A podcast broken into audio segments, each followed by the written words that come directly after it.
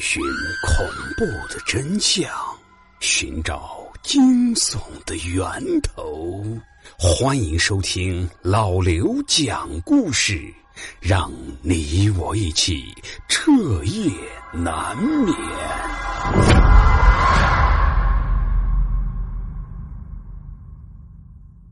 那各位听友，欢迎收听今天的民间鬼故事。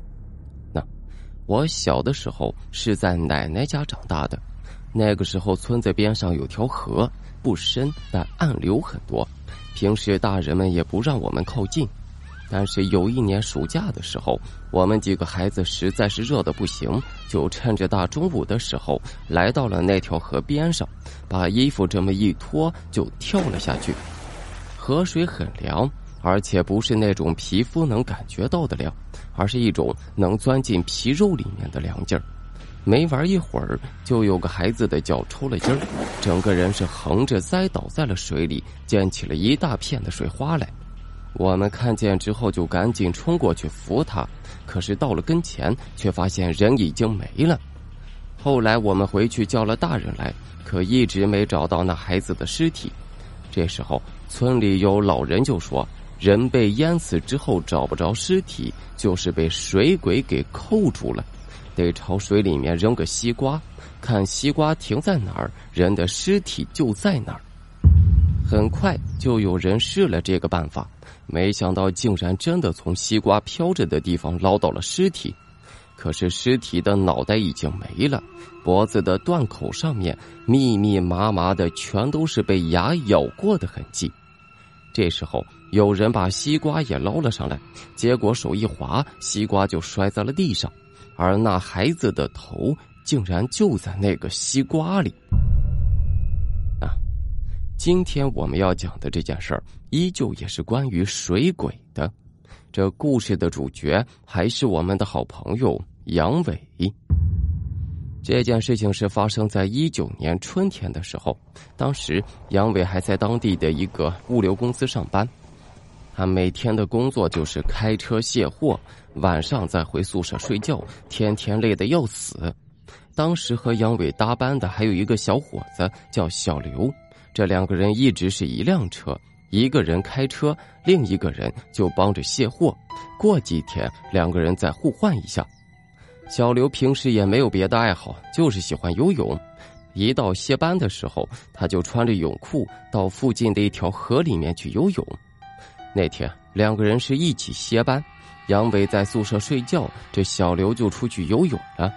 可是等到了晚上十多点钟，小刘才回来。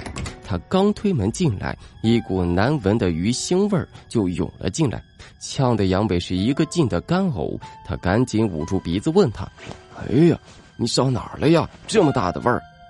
这小刘也不说话，只是把手里面拎着的一个布包扔在了地上，里面装着的是他的鞋袜和手机。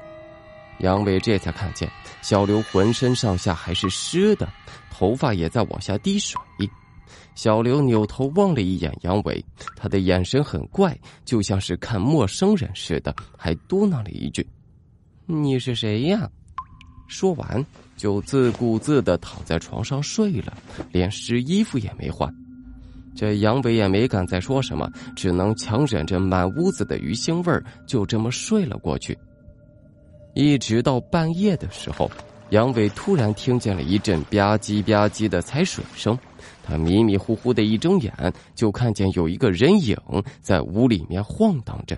那人低着头，一直在望着地面，嘴里面还在嘟囔着：“我鞋呢？我鞋在哪儿啊？没鞋，我怎么回去呀？”一听着说话的声音，杨伟反应过来这就是小刘，就赶紧问了一句：“哎，我说你干嘛呢？大晚上的找什么鞋呀？”听见杨伟说话，这小刘明显是愣了一下，随后他就扭过脸来望着他，可是那张脸却把杨伟给吓了个半死。小刘的脸是肿胀发白，两只眼睛几乎跑到了脑袋的两侧，两个眼珠子是滴溜溜的乱转，眼间距得有一掌宽，看着就和条鱼似的，脸上是湿乎乎的，还贴着几片鱼鳞。我鞋呢？小刘又像是根本没看见杨伟似的，又开始低头找鞋。杨伟这个时候才想起来，他的鞋被裹在布包里面，扔在了门口，就赶紧抬手指了一下：“你在那包里呢，你自己扔的，你想不起来了？”小刘听见这话，立马就跑到了门口，蹲下来开始翻腾着布包。可是杨伟是眼睁睁的看着他把包里的鞋拿了出来，但又扔在了一边。很快，他竟然从包里找出来了半截死鱼，放在嘴边直接就啃。这死鱼的腥臭味熏得杨伟又是一阵的干呕，可他又不敢说些什么。小刘几口就把鱼啃了个干净，随后就站起身子，嘴里面嘟囔着：“我鞋呢？我鞋呢？”然后就头也不回的走出了宿舍。杨伟终于松了一口气，可这时候他却突然看见这小刘的床上竟然还躺着一个人。杨伟头皮一麻，小心翼翼的下床，随后猛然间打开了灯。这灯光亮起来的瞬间，他看见躺在那张床上的竟然还是小刘。只是这个小刘，此时是半闭着眼睛，头发依旧是湿的，脸色发青，嘴唇也是青紫的。他一直在打着哆嗦，嘴里面还在嘟囔着什么：“你拉我一把，你拉我一把呀！”说完，他就猛然间抓住了杨伟的胳膊，几乎是脸贴着脸的对杨伟大吼道：“你为什么不拉我一把？”这下可把杨伟吓了个半死，他脸色煞白，是半天也没说出话来。他赶紧跑出了宿舍，出去找了一个酒店凑合了一晚上。可第二天一早，杨伟刚回宿舍，却发现小刘的床铺已经空了。一问才知道，他已经离职了。这之后的一段日子，始终是杨伟自己在跑车送货。那天下午，杨伟实在是累了。就把车停在河边，把椅子放平，准备在这睡一会儿。可是刚闭上眼睛，他就听见了咚咚咚三声，就像是有人在敲玻璃似的。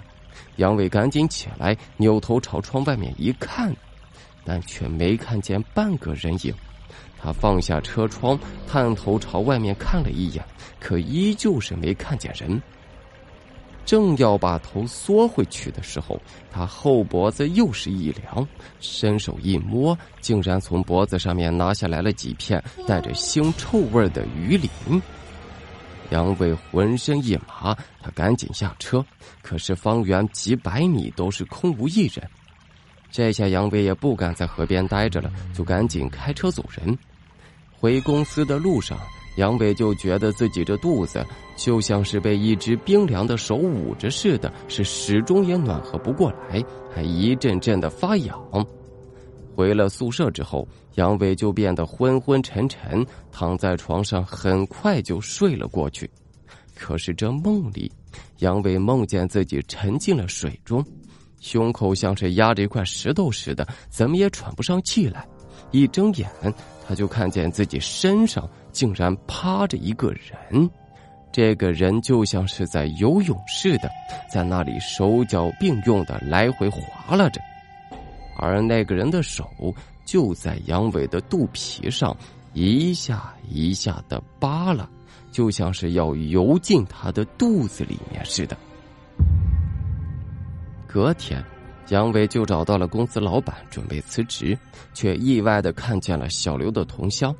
这两个人一聊天，这才知道，原来小刘辞职的原因和杨伟一样，他也去了杨伟那天停车的那条河里面游泳，结果就碰上了水鬼，就漂在他的肚皮底下，一个劲儿的往里钻着。好的，各位，那，呃，今天的故事到此结束，感谢大家的收听。啊。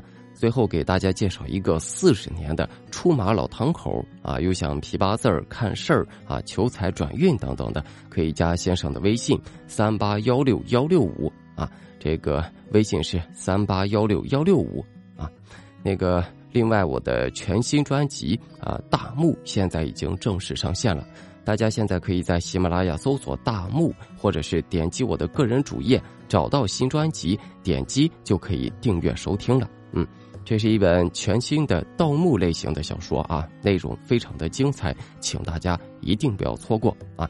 现在还是新品限免期间啊，大家可以免费收听，并且。在评论区和专辑的五星好评中，大家可以评论互动一下，参与我们的抽奖啊！